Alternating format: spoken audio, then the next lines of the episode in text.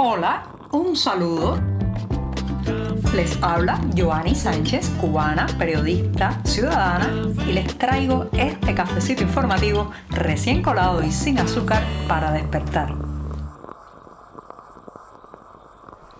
Comienza una nueva semana informativa en este programa. Sí, estoy aquí de regreso después de la pausa de sábado y domingo en un lunes 25 de septiembre de 2023. Se nos está terminando el mes, se acerca octubre y yo voy a darme el primer sorbito de café de la jornada.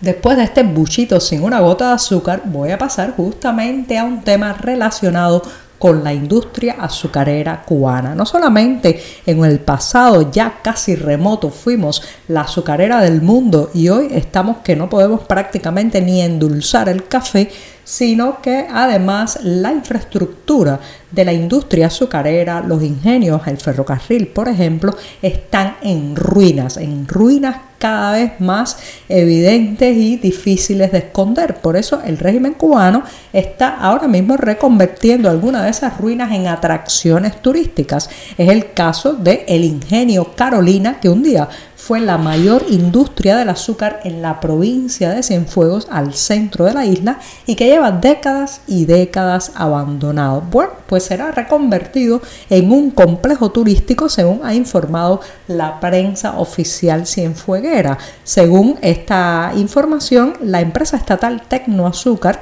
ha creado un proyecto que se llama Carolina, Azúcar, Tradición y Cultura, que es una iniciativa que pretende convertir esta antigua fábrica y sus comunidades colindantes en lo que llaman un destino turístico y patrimonial. Además, eh, pues eh, buscan atraer hacia allí gente que no solamente está interesada en ver las ruinas de esta industria azucarera, sino también, bueno, pues conocer cómo se crearon, crearon todas las comunidades alrededor del central, cómo vivía o vive la gente allí y también, bueno, pues digamos toda la historia que estaba marcada por la producción azucarera en la zona. Señoras y señores, esto de usar las ruinas para atraer al turismo no es solamente algo, parece que pertenece a eh, lugares que tienen pues vestigios milenarios de antiguas civilizaciones, sino que también ha sido un nicho de mercado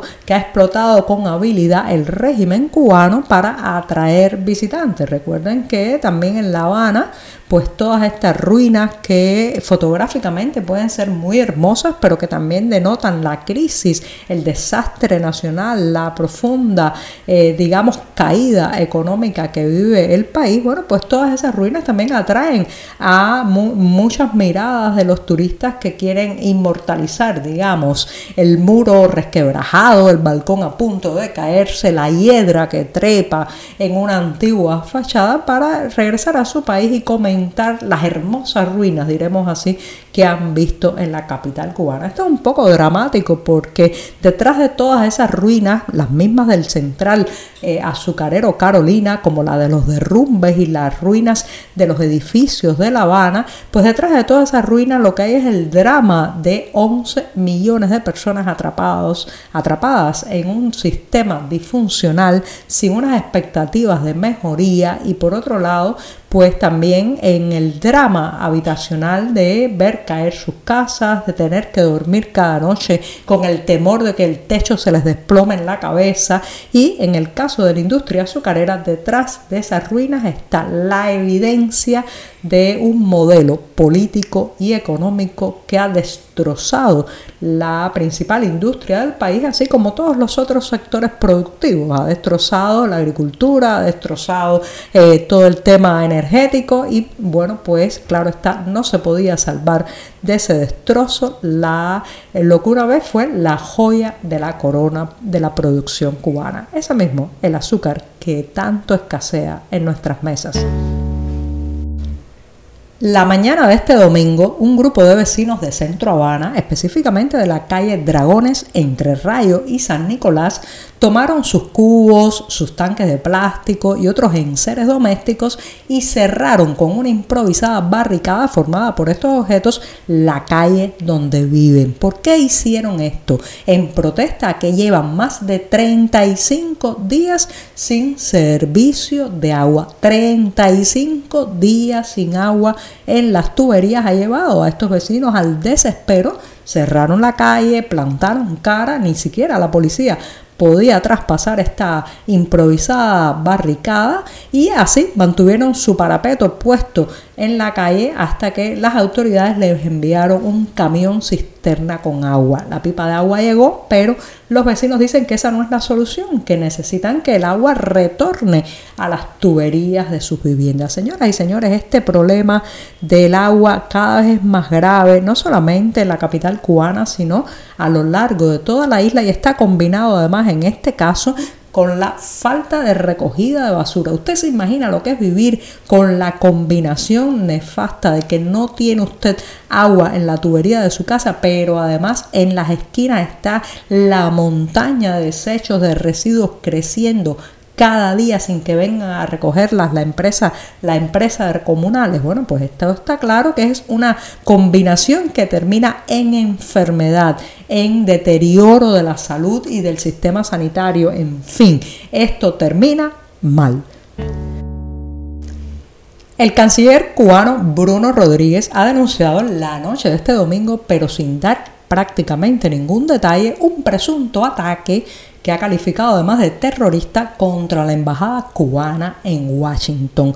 A través de la red social X, antes llamada Twitter, pues el ministro de Relaciones Exteriores de la isla ha asegurado que un individuo lanzó dos cócteles Molotov contra la sede diplomática cubana, pero sin provocar daños personales. Rodríguez aprovechó además la oportunidad para señalar a los exiliados de la isla y aseguró que los grupos anticubanos acuden al terrorismo al sentir la impunidad, o sea, culpa de este ataque a las autoridades estadounidenses que según eh, Bruno Rodríguez pues mantienen un halo de impunidad ante estos ataques. Este es un tipo de incidente que le viene como anillo al dedo al régimen de La Habana porque eh, recuerden que el discurso oficial eh, pues básicamente se regodea en la victimización, en el no tener responsabilidades ni culpa ni nada de nada, sino ser el blanco de los ataques, el blanco de eh, las agresiones, el blanco de los, digamos, insultos y de las intenciones de terceros. Así que ya saben, tendremos este incidente para rato, pero habrá que ver los detalles y sobre todo eh, las autoridades norteamericanas todavía no se han pronunciado al respecto. Les recuerdo que hace un tiempo también pues eh, fue detenido un cubano que disparó con un arma de fuego también contra esta sede diplomática en Washington y después, a pesar de todo el intento del oficialismo cubano de presentarlo como un acto orquestado y preparado por el exilio más crítico con el régimen, sin embargo, bueno, pues se supo que se trataba de un hombre que padecía de esquizofrenia y vivía obsesionado con la idea de que la seguridad del Estado cubana lo perseguía. Vamos a ver en qué va a terminar el incidente de este domingo.